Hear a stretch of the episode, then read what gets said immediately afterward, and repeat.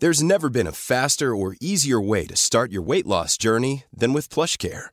PlushCare accepts most insurance plans and gives you online access to board-certified physicians who can prescribe FDA-approved weight loss medications like Wigovi and Zepbound for those who qualify.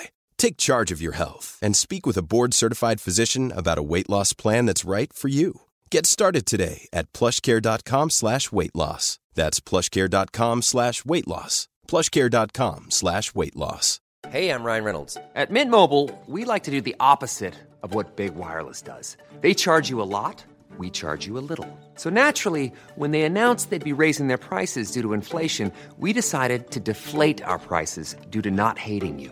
That's right. We're cutting the price of Mint Unlimited from $30 a month to just $15 a month. Give it a try at mintmobile.com slash switch. $45 upfront for three months plus taxes and fees. Promo rate for new customers for limited time. Unlimited more than 40 gigabytes per month. Slows. Full terms at mintmobile.com.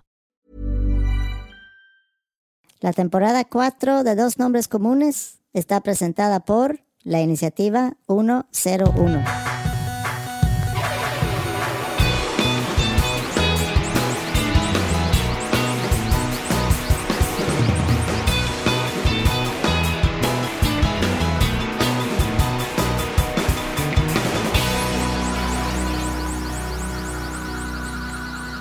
Dos Nombres Comunes colabora con Uber, que es una aplicación que pueden utilizar para transportarse. Bajan esa aplicación a su teléfono, ingresan sus, eh, sus datos y también hay un código de promoción eh, que es dos nombres comunes, todo pegado. Y al usar ese código, y esto es para usuarios nuevos, van a obtener tres viajes de hasta 50 pesos cada viaje. También trabajamos con Uber Eats, que es también una aplicación. Entonces tú bajas la aplicación, pides tu comida, que la quieres a domicilio, sin hablar con ningún solo humano, y te llega en unos 30 minutos sin ningún problema. Eh, también tenemos un código que es dos nombres comunes Eats, y te regalan un pedido de hasta 150 pesos.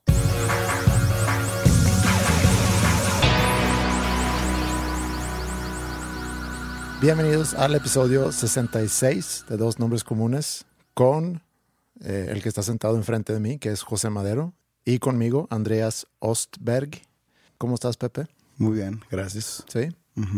¿Cómo te pasaste la semana? La semana que acaba de terminar o esta.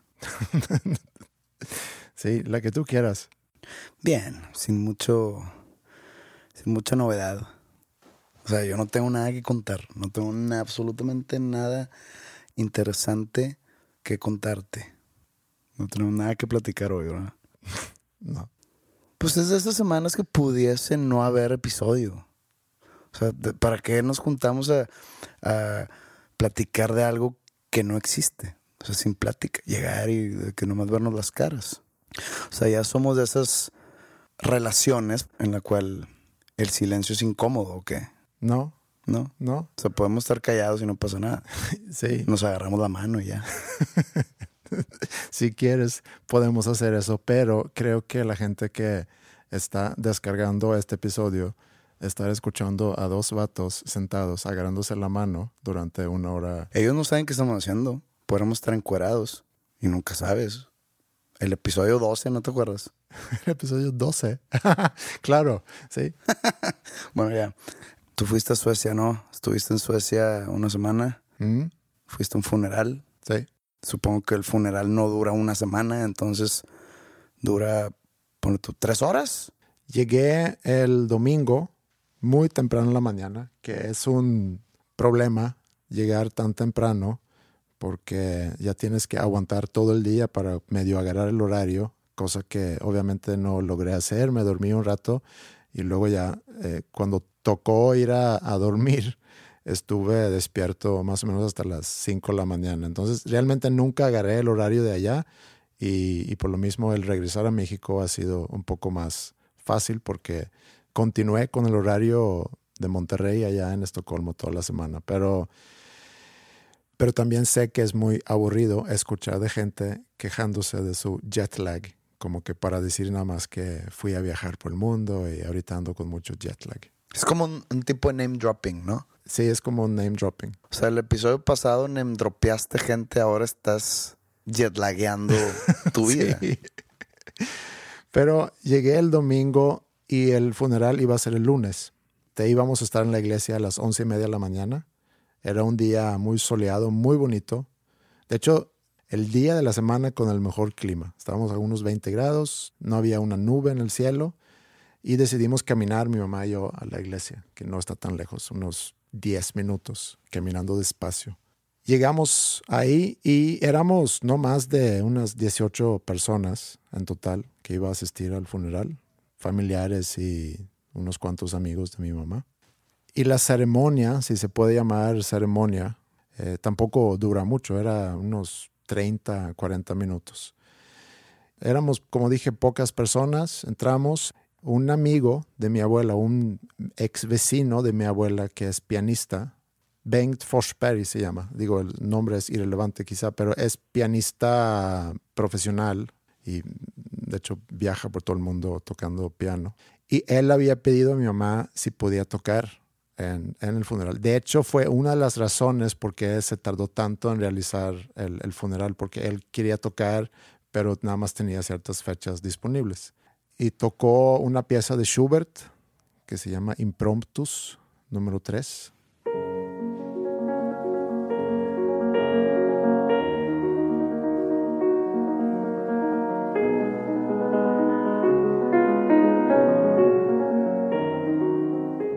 Y luego el, el, pastor se para a platicar sobre, pues, sobre mi abuela. Y ese es un poco raro cuando escuchas a alguien hablar sobre tu abuela o tu familiar o quien haya sido y sabes que pues no se conocían, esos dos no se conocían. Y se escucha raro escuchar a esa persona hablar sobre cómo era esa persona, cómo era la relación que esa persona tenía, por ejemplo, conmigo, con mi hermano, con mi mamá, cómo era su vida. Y obviamente que se había juntado con mi mamá para obtener material para su discurso, para su presentación ahí, pero aún así se escucha raro. Y me quedé pensando sobre cómo quisiera yo tener mi funeral. Ya habíamos quedado, ¿no? ¿Habíamos quedado en eso? Pues que la canción iba a ser I'm Walking on Sunshine. Ah, sí, ok. Pero yo me refiero más a la, a la ceremonia. O sea, yo no quisiera tener un funeral en una iglesia porque yo no soy creyente. Entonces, tener a un padre o un pastor hablando sobre mí, sobre mi vida, cuando es una persona que, con quien nunca tuve contacto. Te digo que es más triste eso, que tú no vas a tomar esa decisión. Tú puedes dejar escrito que yo, Andreas, quiero que cuando me muera me quemen en una fogata junto al mar, que mis cenizas se las den de comer al perro. O sea, tú puedes dejar eso. Pero, por ejemplo, tu familia, tu familia va a decir, no, Andreas va a tener el funeral católico con el sacerdote no sé cuál y en la iglesia de nuestra Santísima Trinidad. Pero mamá, papá no quería eso, él no creía eso. Tu papá no, no sabía lo que estaba haciendo cuando escribió eso, ya estaba en las últimas, él estaba loco ya. Mamá, no, papá quería, no, mijita, nos vemos en la iglesia de nuestra Santa Trísima, esa madre, este, a las cuatro y, y vamos a cantar el Evangelio.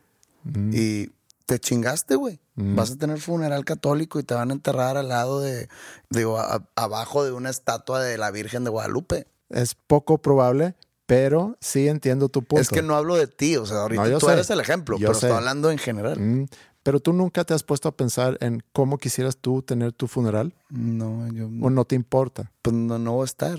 No, yo sé que ese es otro punto. O sea, no, no, no es como que voy a estar desde arriba viendo hijos de su pinche madre. Les dije que no. Pues no. No, que ese es otro punto muy bueno, porque pudieras decir, mira, yo no voy a estar, a mí la verdad no me importa, háganlo como ustedes Para que ustedes. quisieran, para que se sientan bien, si a ustedes les sirve que hay un sacerdote hablando de mí, eh, está bien, lo que les haga, felices.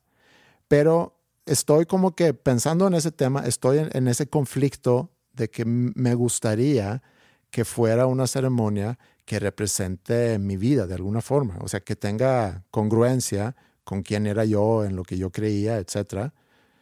Pero a lo mejor es algo que los que se quedan, mis sobrevivientes, tienen que decidir hacer para ellos, para que ellos se sientan bien. Pero siempre en un funeral, no siempre en un funeral, no voy a decir eso porque tampoco es como que he ido a muchos funerales. Pero por ejemplo pasó ahorita, mi mamá dijo, después de ese funeral, dijo, a mi mamá le hubiera hecho muy feliz ese funeral. Yo creo que fue exactamente como ella quería. Entonces está ese, ese punto también. Si al muerto no le sirve de nada. No. Y, o sea, no le sirve de nada que sea de una manera o que sea de otra. A la que va a dejar tranquila es a tu mamá, que es la hija sobreviviente de tu abuela. Sí. Entonces ella va a estar tranquila que se le dio los últimos ritos a su mamá. Sí, porque a lo mejor es eso. A lo mejor es quien tiene que encargarse, en este caso mi mamá, eh, en enterar a su mamá.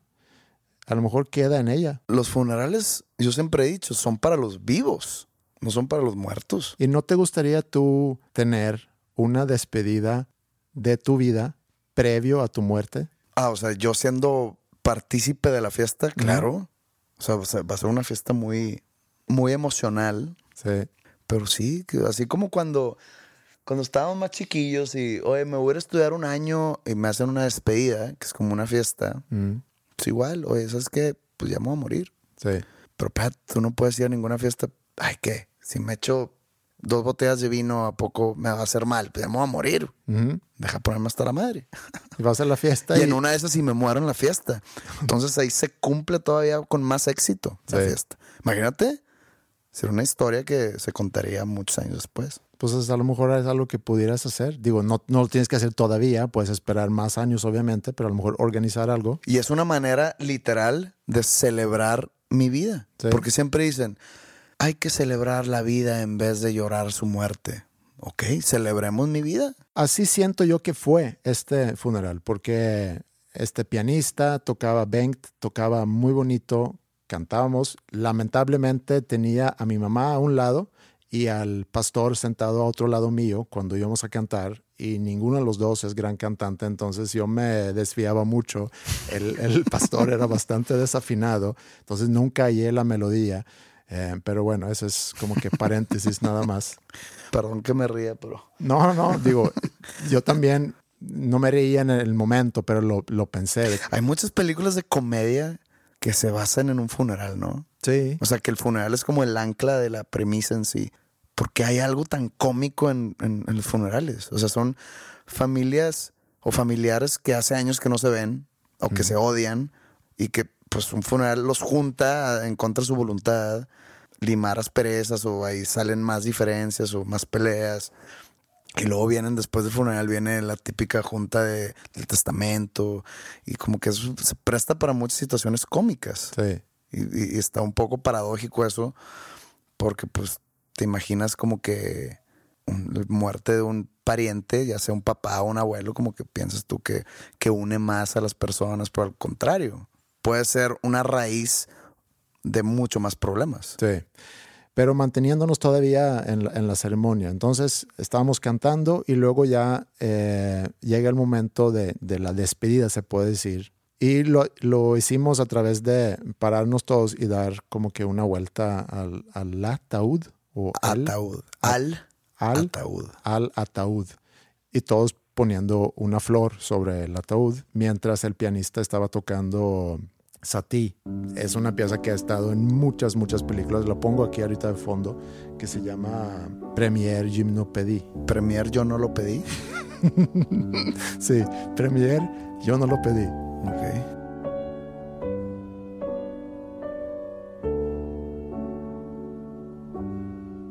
Creo que también era algo muy bonito y me gusta eh, el hecho que éramos pocas personas y todas tenían una relación cercana con mi abuela, lo cual lo hace más íntimo y entonces todos dimos ahí como que la vuelta, todos tenían la oportunidad de poner una flor y luego ya nos, nos regresamos a nuestros lugares y así terminó la ceremonia.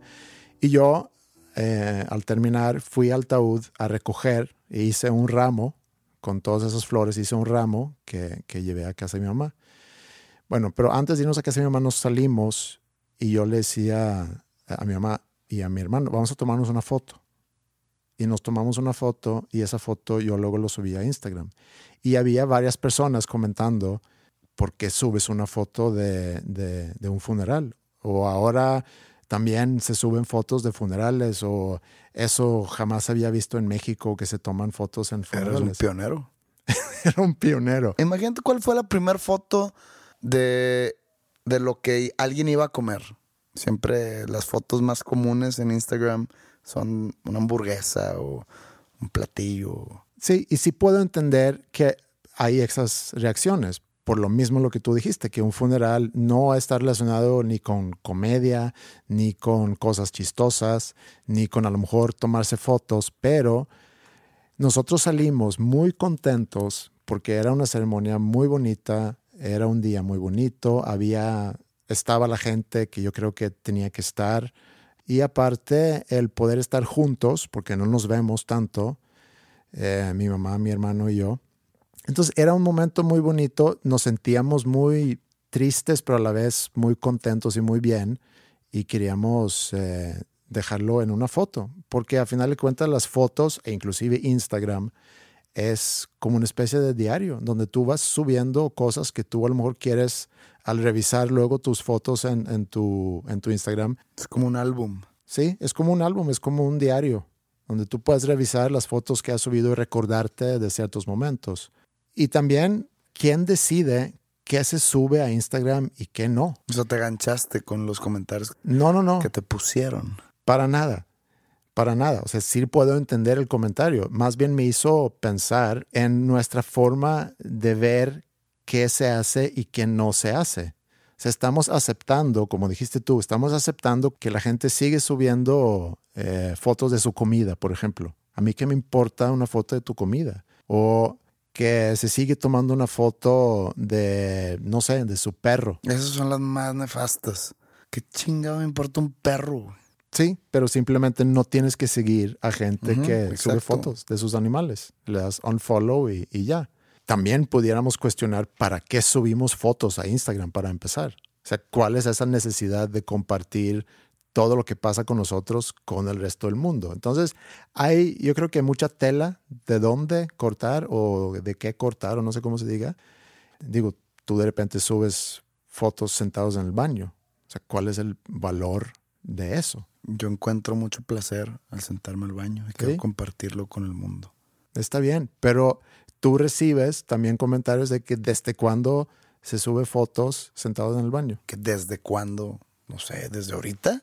Nada más era eso, que me hizo pensar sobre las cosas que consideramos normales y las cosas que consideramos no normales. Hasta ahí. Fuimos a la casa, íbamos a, a comer en casa de mi mamá y ahí nos juntamos todos. Y antes de sentarnos a comer, mi mamá quiso dar como un pequeño discurso, darle gracias a todos que habían participado y contar una pequeña anécdota. Y dijo que su mamá, mi abuela, le había venido a visitar una semana después de, de su muerte.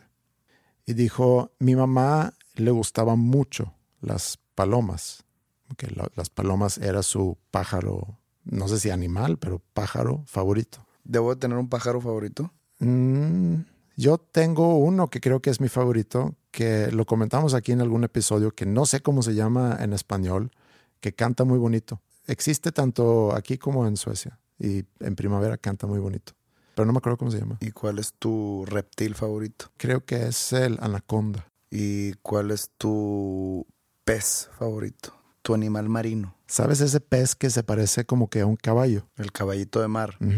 Ese es tu favorito. Ey. Ojete, ¿no? Ese.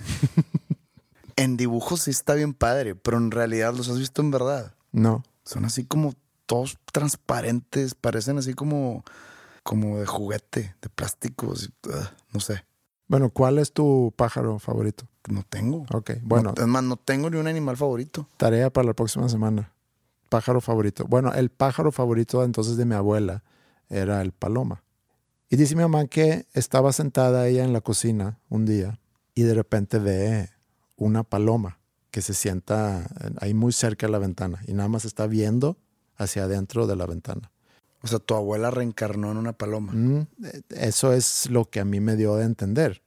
Porque decía que es la primera vez que ve a un paloma eh, o una paloma venir a sentarse así eh, de esa manera, tan cerca de la casa y viendo hacia la, cocina. Entonces sintió algún tipo de, no sé, conexión o lo que haya sido. Y dice que era un- una paloma muy, muy grande. No sé si era una paloma gra- grande de gordo una paloma grande de, de que se veía como que de edad, viejo. Y después de todo eso yo, yo lo comenté con mi hermano. Mi hermano me decía, es que imagínate ser esa paloma. Tú estás viviendo tu vida normal, volando, cazando y a lo mejor tienes una familia. De repente te posee el espíritu de un ser humano. Eso debería ser muy confuso, como una especie de mindfuck. ¿Para quién? ¿Tu abuela o para la paloma? Yo creo que para los dos, a lo mejor. Y no quiero ridiculizar para nada eso. Yo creo que No, nadie está ri- no, no. ridiculizando, nomás Como estoy, hemos- estoy diciendo que si, que si para tu mamá tu abuela re- reencarnó en una paloma. Cada quien tiene sus creencias. sí, cada quien. Y respetamos las creencias de todos. Nada más estamos usando esto como un ejemplo de, de simplemente hay diferentes creencias. Pero es que yo creo que es en la etapa de duelo de tu mamá, que es muy respetable. Sí. Y que ella quiera como manejar su duelo de esa manera. Mm, A ella le da tranquilidad pensar que la está visitando su mamá por medio de una paloma. sí. porque es, era su animal favorito, entonces es raro que haya una paloma aquí y en vez de tomarlo como una simple casualidad o coincidencia, su duelo transforma eso en que Se vino a despedir. Se vino a despedir o vino a cuidarla o vino a lo que sea. Y es muy normal, Sí. creo yo, en gente que está en duelo. Y, puede, ese duelo puede durar años. Sí. Y más si de repente esa paloma dice, pues está con madre esta casa. Tu mamá nunca va a estar como que librada de el espíritu de tu abuela, entre comillas. Pero bueno, no estoy burlándome. de- No, no, no, yo tampoco, porque realmente yo saqué el tema a final de cuentas y, y te dije lo que mi hermano y yo habíamos comentado acerca de eso. Eh, pero a final de cuentas estuvo muy bonito y el día estuvo muy bonito y me la pasé muy bien eh, estando ahí en Suecia. Eh, un día en la semana también fui a cenar con mis amigos de la infancia. ¿Cómo se cena allá? O sea, cuando tú dices fui a cenar, me imagino que llegan así a un lugar abierto, que hay mesas así como de madera, así medievales, y que les traen como un tipo de animal, un ave rostizada y que la comen con, los, con las manos. Como que al estilo vikingo. Sí, no sé por qué me lo imagino así. Es lo equivalente a que ah, en México, pues vas en burro y te tomas una siesta Y eh, tienes con el sombrero. sombrero.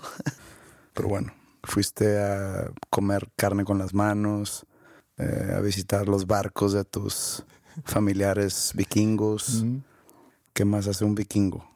Le fue a rezar a Odín y a Thor. ¿Tú viste la serie Vikings alguna vez? Sí me la han recomendado, no sé por qué no he, me he animado. Fíjate que empecé a ver una serie que me llamó mucho la atención. Es un documental, es una serie documental de True Crime Ajá.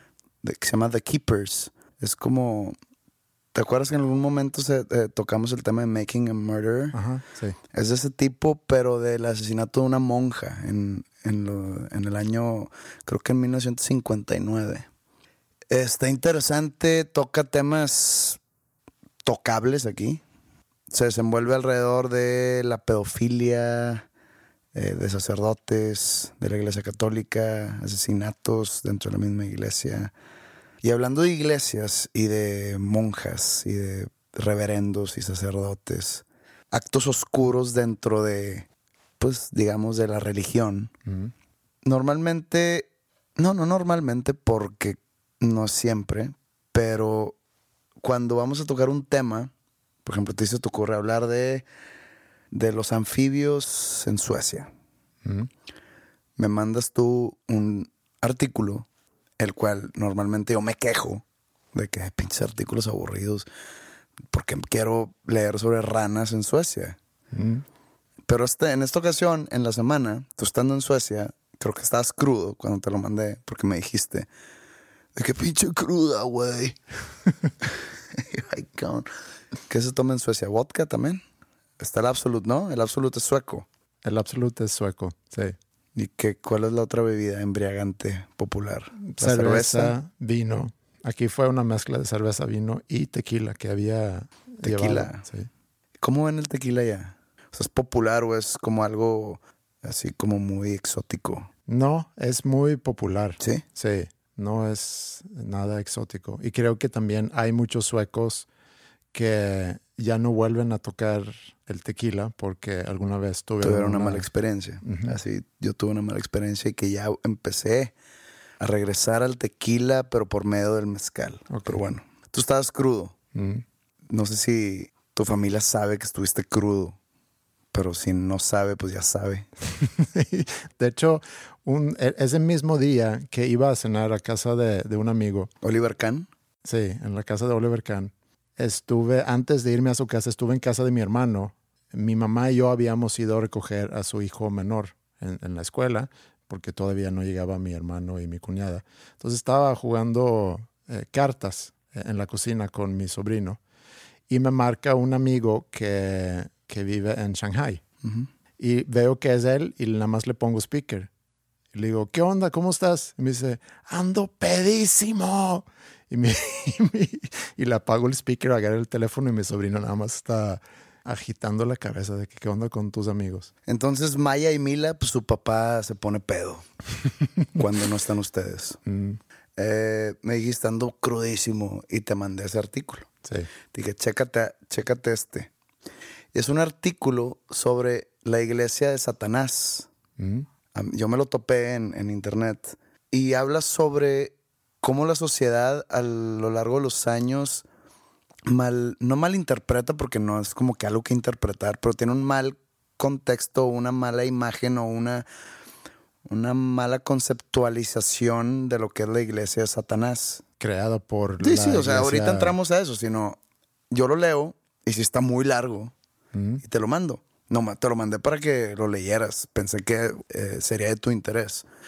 Y tú en tu cruda lo ves y dices, güey, pero es una Biblia esto. Yo, tú léelo, güey, cuando vayas al baño. Todas las idas al baño toda la semana. Así de- duró el artículo, pero bueno, ok. Pues sí, pues digo, vas al baño que dos veces al día. en Suecia en particular eh, fue un poco diferente. Mi estómago eh, no se acostumbró bien a, a lo- los horarios y Entonces tu estómago no sabe qué hora es. mm, O sea, tu estómago nomás te avisa cuando tiene ganas de ir a hacer popó. Bueno, yo voy dos, tres veces al día, ponle tú. está muy bien eso. Tengo buen, eh, buen metabolismo. Sí. Con unas cinco sentadas en el baño tenías para leerlo. Y lo digo como si fuera algo corto, pero no, eh, estaba muy largo. Entonces ya no supe si lo leíste o no. Sí, sí lo leí. ¿Te pareció interesante? O... Sí, sí está interesante, y, pero tengo mucha curiosidad de, de qué de este tema te gustaría tocar. No, no es que me gustaría tocar, nomás quería comentarlo contigo porque no lo comentamos en WhatsApp. No. Sí está interesante. Creo que lo escribe una persona que es, no sé si miembro de la iglesia de Satanás. ¿Cómo? Es que hablaban en el, en el artículo sobre diferentes... Era Church of Satan y la otra era Satan's Temple o el Templo de Satanás. Sí. Pero la original es la Church of Satan, que fue fundada por Anton LaVey en los años 60, 50, no me acuerdo. Sí. Y obviamente tienen un tipo de decálogo que, pues digo, tengo el artículo a la mano.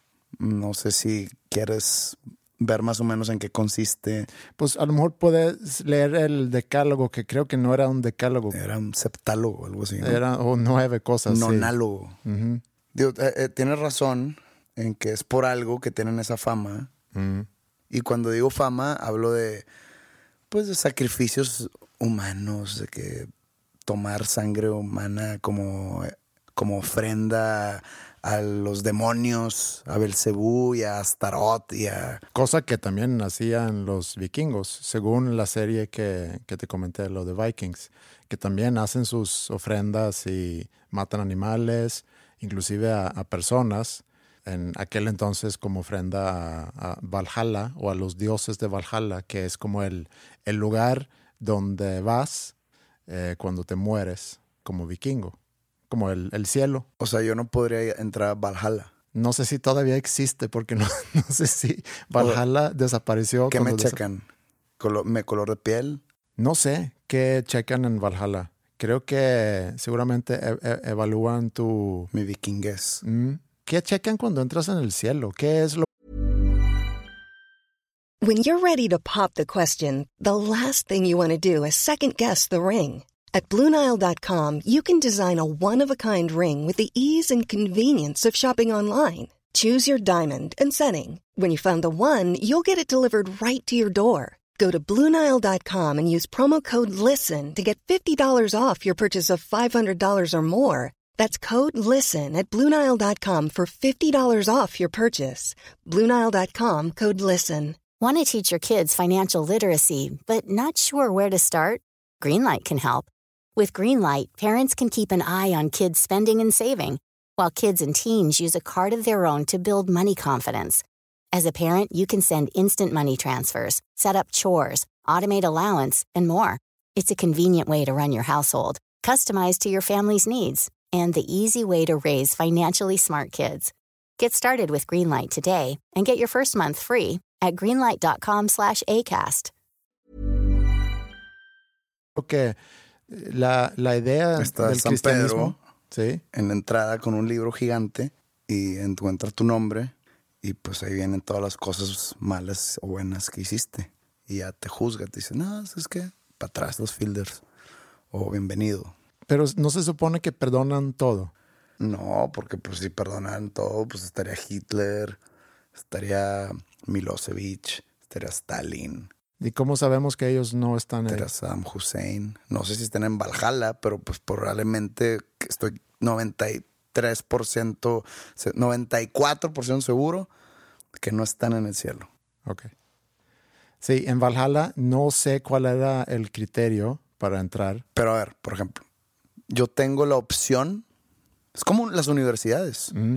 Mandas tus aplicaciones, tu solicitud de ingreso y pues de repente te, te aceptan en tres Sí. y ya tú escoges. O sea, ¿crees que sea posible que, a ver, pues ya me aceptaron en el cielo y en Valhalla? ¿Dónde me conviene ir? ¿Cuál está mejor? Sí, no sé.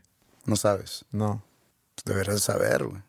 Pero O sea, tú eres vikingo y eres, o sea, no eres católico, pero más o menos sabes cómo funciona el asunto. me late que Valhalla ofrece más diversión que el cielo. El cielo se me figura como una eternidad donde nada más estás... Estás eh, tocando arpas y ujú, riéndote de chistes blancos. Y Valhalla se me hace que pudiera ser un poquito más rock and roll. más bacanal. Bueno, pues va ganando Valhalla. ¿Cómo investigo más? Pues podemos meternos después y ver eh, cómo, cómo se aplica, qué se requiere, qué, qué son los requisitos para poder entrar a Valhalla. A lo mejor hay ciertos rituales que necesitas eh, realizar para poder ser un candidato. Va, ponlo en tu reminders. Mm.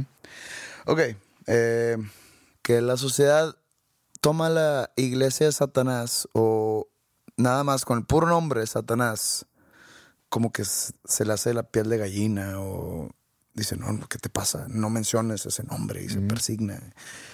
Y la real iglesia de Satanás, que la, es la que te digo que fue fundada por Anton LaVey, no va por ahí la cosa. No veneran ningún tipo de diablo ni demonio. No hacen ningún tipo de sacrificio. No hacen, no, o sea, no sacrificio de que, o sea, sacrificios humanos o animales. No toman sangre. No hay misas negras donde están todos vestidos de monjes y se escucha atrás. "Oh". No hay nada de eso. Sí usan esa imagen para repeler a la gente Sí, como para filtrar. para filtrar a la gente más impresionable o la que se asusta o pues es nomás un tipo de filtro para que los débiles de mente y de espíritu pues nomás Que se alejan de que ahí. se alejen. Mm. Pero entonces lo que ellos predican o más o la doctrina que ellos manejan es más sobre ellos son pro a la libertad del ser humano en cuanto a decisiones e indulgencias. Nada más tú respetando la libertad El prójimo. del prójimo. O sea, por ejemplo, si tú quieres meterte tres kilos de cocaína y luego meterte con tres prostitutas, pues eres libre de hacerlo. No es pecado. No hay ningún tipo de castigo espiritual, ni te hace menos persona. Es simplemente tú tomando decisiones propias disfrutando tu humanidad o tu tiempo en la tierra. También lo entendí así, que es todo ese espectáculo que manejan es como una fachada para alejar a gente que, que no necesariamente quieren tener como parte de ese culto, no sé cómo llamarlo. Y tampoco es como una religión, porque no tienen a una figura, en este caso a Satanás, como alguien a quien rezan o creen en su existencia. Es como una forma de vida Mm. o un estilo más, más bien de vida. Pero hay gente que dice, ¿por qué agarrar la imagen o por qué te están relacionados con Satanás? Entonces ellos dicen, el personaje Satanás, que es como el ángel caído, fue el primer, el primer rebelde contra el sistema o contra el establishment de, yo no quiero decir historia porque no es como que es parte de la historia, No, pero en ese cuento, pues. pero en, en esa- la mitología es como que el primer gran rebelde. El primero en Stick It to the Man. Sí, ándale. Se puede decir que el religioso, pues ya sabemos, ¿no? El, el religioso cristiano, el que cree en Dios. Es que ellos no creen ni en el diablo ni en Dios. Sí. Y luego tienes el ateo que dice que Dios no existe. Y luego tienes a, a estos que ni toman la postura, obviamente, del religioso ni del ateo, sino que dicen, "N- no creemos en, en Dios, pero no queremos agarrar la postura del ateo y simplemente decir que no creemos en eso, sino queremos crear una alternativa a eso. O sea, se podría decir que ellos se veneran a sí mismos y no a sí mismos como iglesia, sino a sí mismos como humanos. Mm. Eso es lo que yo entiendo. Si quieres leemos el decálogo para más o menos... Sí, léelo para, para contextualizarlo un poquito. The Nine Satanic Statements. Sí, pero léelo en español. Sí, sí, sí. Los nueve, las nueve declaraciones satánicas. Satanás representa la indulgencia en vez de la abstinencia. Ese es el uno. El dos. Satanás representa la existencia vital en vez de chaquetas espirituales, más o menos. Número tres. Satanás representa la sabiduría en vez de el autoengaño hipócrita. Número cuatro. Satanás representa la bondad a aquellos que la merecen en vez de al amor desperdiciado en, lo- en los ingratos. Satanás representa venganza en vez de poner el otro cachete. Eso está interesante. De eso hablamos hace no tantos episodios cuando hablamos sobre el perdón. Y, y me acuerdo que, que te pregunté sobre la venganza y dijiste que la venganza es, al final de cuentas, una pérdida de tiempo. Pero poner el otro cachete, y lo que a lo mejor se refieren aquí es, pues no te dejas ser abusado tampoco. Pero creo que puede haber un camino entre los dos. No necesariamente es vengarte y tampoco es poner el otro cachete para que te siguen cacheteando. Satanás representa la responsabilidad hacia el responsable en vez de concern for psychic vampires. Preocupación por... Pro- preocupación por los vampiros psíquicos. sí. Ok, no eso está un eso. poco brumoso. Satanás representa al hombre siendo este hombre como cualquier animal. A veces mejor, pero muchas veces peor que aquellos que caminan en cuatro patas. Ujú. Y dice que esto es porque el hombre, por su espiritualidad y su evolución intelectual, se ha convertido en el más, en el animal más malo de todos. Ujú. O sea, pone al humano como un ser maligno. Satanás representa a todos los aquellos llamados pecados, porque ellos te llevan a la gratificación física, mental y emocional. Es como la abstinencia, por ejemplo. Yo no entiendo a, qué le sirve eso. O sea, el, por qué deberías de... Y todos los que pasan por gran sufrimiento como un sacrificio para obtener algo mayor. Entiendo en el caso, ahorita estoy, por ejemplo, escuchando un podcast con dos suecos y uno de ellos fue monje budista por muchos años y vivió bajo circunstancias muy eh, sencillas, pues, sin recursos, sin dinero. Eh, muchos de esos monjes eh, no tienen absolutamente nada y todos los días tienen que pedir comida para, para obtener comida. No es algo que tienen dinero y pueden ir a comprar, sino todos los días tienen que hacer un labor eh, de pedir normalmente para obtener su comida. Y supongo que es un proceso para ser más humildes, para valorar eh, cosas que no son materiales, para tener más tiempo para reflexionar, etcétera, etcétera. Pero nunca he entendido por qué deberíamos sufrir en la vida para llegar a algo más grande. O sea, si la vida, sabemos, dura 80 años o 90 años o los años que tengamos, ¿para qué sufrir? Entonces sí entiendo el punto cuando dicen que... Representan el pecado porque ellos te llevan una gratificación física, mental y emocional. Sí, exacto. O sea, están abriendo las puertas a la indulgencia. Mm, Y el último dice, Satanás ha sido el mejor amigo de la iglesia y cuando ponen iglesia yo creo que hablan de la cristiana o católica sí. en toda la historia, porque él, hablando de Satanás, los ha mantenido a flote todos estos años. Lo ven como el enemigo, pero al contrario, es como el, el mejor amigo, Mm, ya que lo- a lo que le temen, o sea, acuérdate, en el Antiguo Testamento la gente le temía a Dios, porque Dios era una persona, una persona, un ente muy Castigador. castigador, muy, digamos, cruel, Mm, Rencoroso. rencoroso. Rencoroso es la palabra, sí.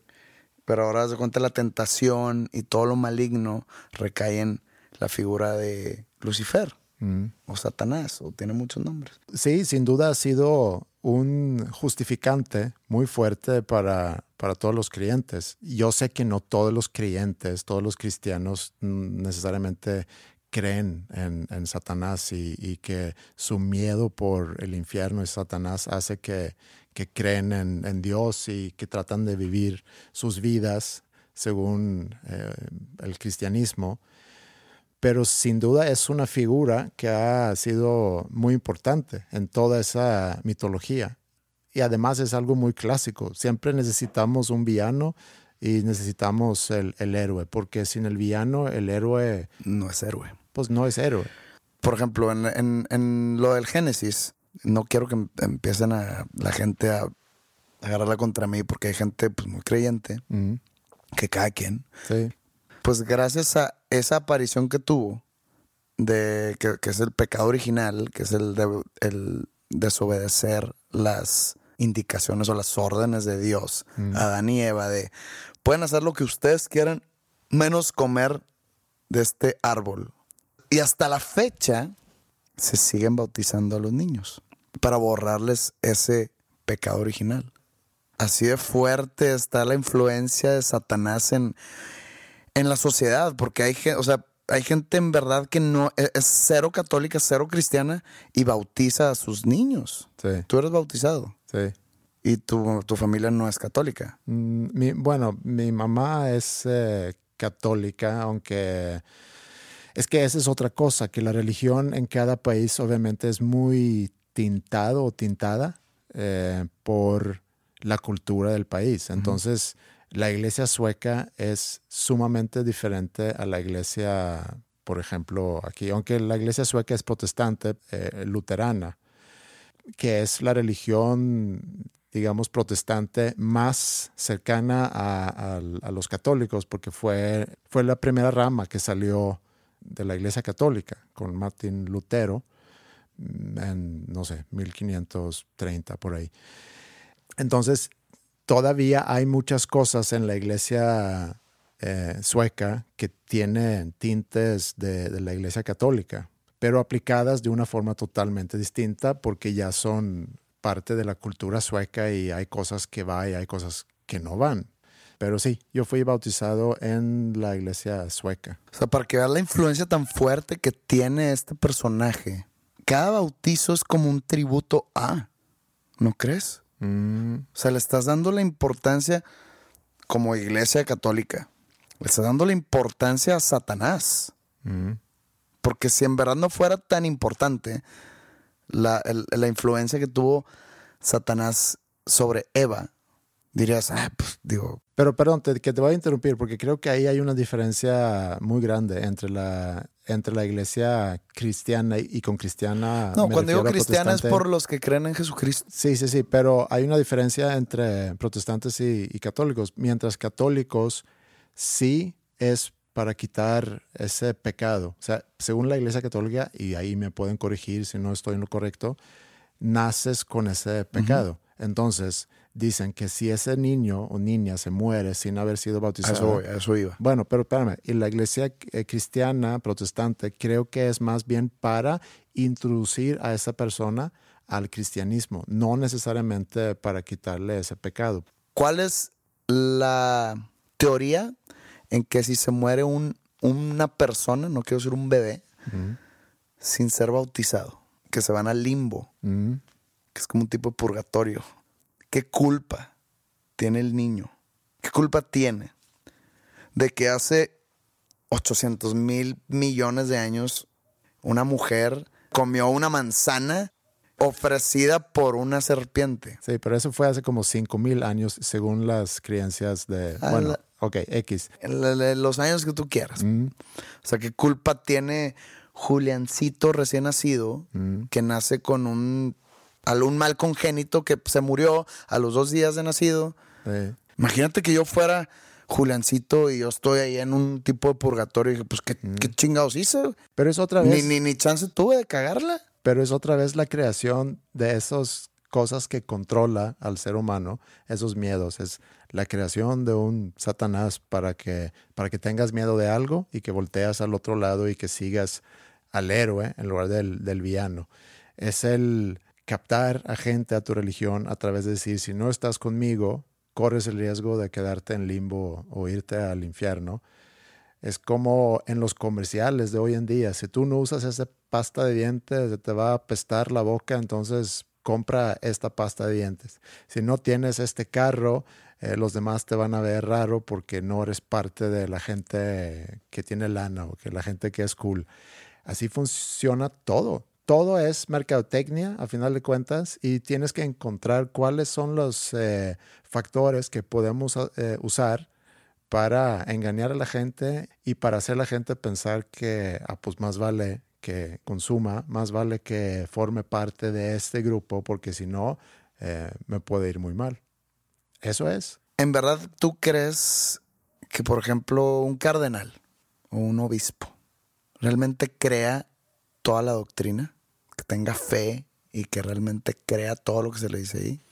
Yo creo que parte de una fe y luego creo que se va dando cuenta que el mundo es muy complejo y hay muchas ventajas que, que yo puedo eh, utilizar o puedo yo maniobrar a recursos y a gente. No, no más. Es, es sencillo. O sea, cre- ¿tú crees que exista el cardenal o el obispo que no crea en todo eso, que nomás esté ahí por el poder que le da el ser cardenal? No, no creo, porque la indoctrinación es muy fuerte y, y también creo que cuando una persona se hace la idea de creer algo, que digan, pues todo es puro cuento, pero pues la gente lo cree y la gente pide eso, la gente se refugia en todo esto y pues es mi trabajo.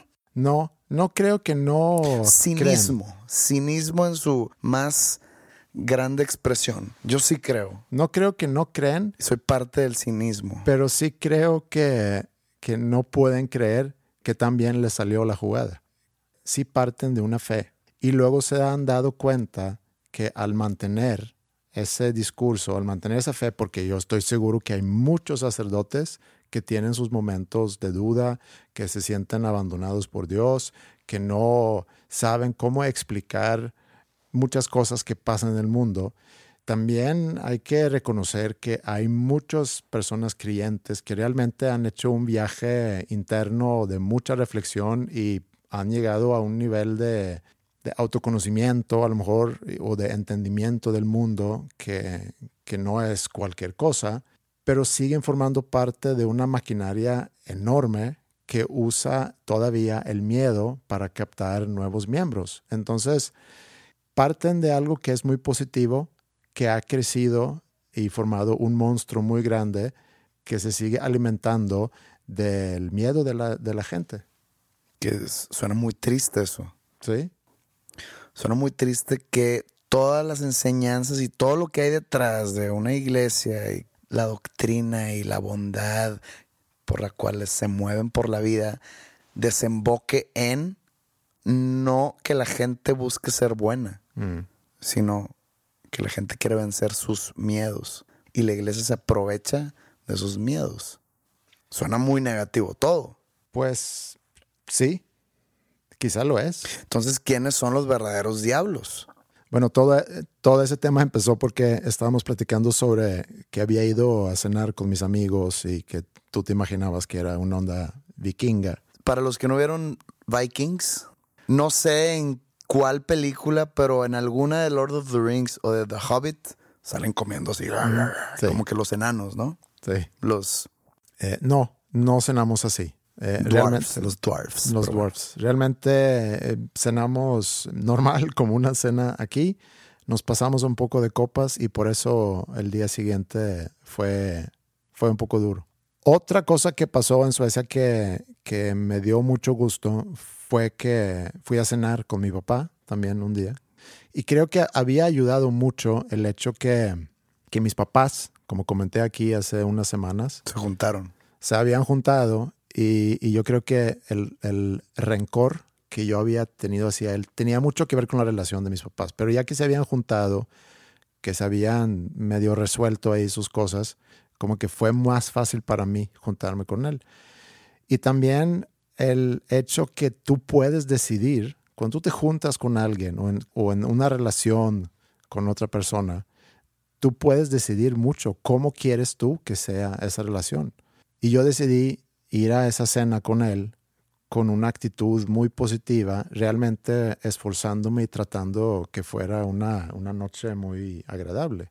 Eh, platicamos sobre él, él preguntaba mucho sobre mí, que es algo que, que en aquel episodio que platicamos sobre eso yo me había quejado, que, que a veces es muy desinteresado.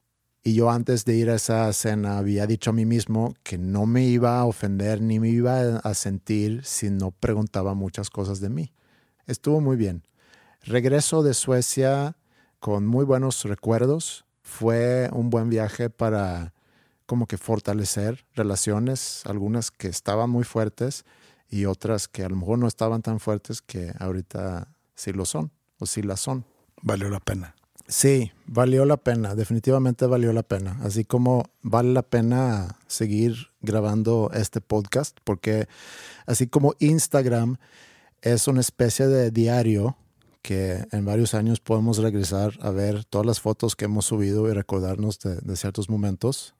En unos 20 años podemos volver a escuchar todos estos episodios que hemos grabado y podemos recordarnos de cosas que nos pasaba eh, en aquel entonces eh, y también ser testigos de, de, una relación y de una amistad que se fue formando durante todos los episodios que, que hemos grabado y que vamos a seguir grabando.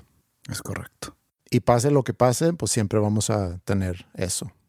Y si a ti te gusta lo que hacemos, puedes apoyar a la causa eh, mediante visitar dosnombrescomunes.bandcamp.com donde puedes descargar todos los episodios. Ahí está la temporada 1, 2 y 3 y también están los episodios que hemos grabado en esta temporada 4. Entonces visiten ahí. Te voy a interrumpir. ¿Mm? Yo creo que pueden apoyar a la causa de una mejor manera Ok. si todos los que escuchan le cuentan a un amigo de este podcast y los meten a este movimiento. Ándale. Mejor aún. ¿Por qué no? A un amigo y a una amiga. Ok. Y comenten en Facebook porque ahí nos gusta mucho leer todo lo que, lo que escriben. También pueden mandarnos correos a podcast.dosnombrescomunes.com. Y cuando sale este episodio, eh, viernes, y si escuchas viernes, hoy sale el primer sencillo de tu nuevo disco, de tu segundo disco solista. Así es. Noche Hoy- de Brujas. Hoy se estrena Noche de Brujas. Hoy es martes. Mm. Falta un poco para el viernes y estoy un poco nervioso. Digo, estoy siendo honesto aquí, Sí. sincero. Estoy nervioso porque no sé cómo vaya a ser recibida, pero espero que bien. Y si alguien está escuchando esto, ya se puede descargar mi canción o escucharla en plataformas digitales. Ya en todos lados. Está el video también en YouTube. Pero podríamos poner aquí la canción. Ándale. Y si alguien no está enterado, puede pasarse a YouTube a ver el video. Y también pueden apoyar contándoselo a un amigo. Y una amiga. El disco completo, titulado Noche, sale hasta el 28 de julio. Entonces faltan un poco más de un mes y medio. Ojalá la espera, tanto de ustedes como mía, no sea tan larga. Pero por lo pronto, ojalá y puedan disfrutar Noche de Brujas. Es una canción que a mí me gusta mucho. Y pues a ver. Y por lo pronto también sabemos que en Suecia tenemos futuro o tienes futuro en el dado caso que empiezas a notar aquí en México que afloje un poco. Tendré que cambiar todas las canciones a sueco. Bueno, muchas gracias por estarnos escuchando y nos escuchamos en una semana más.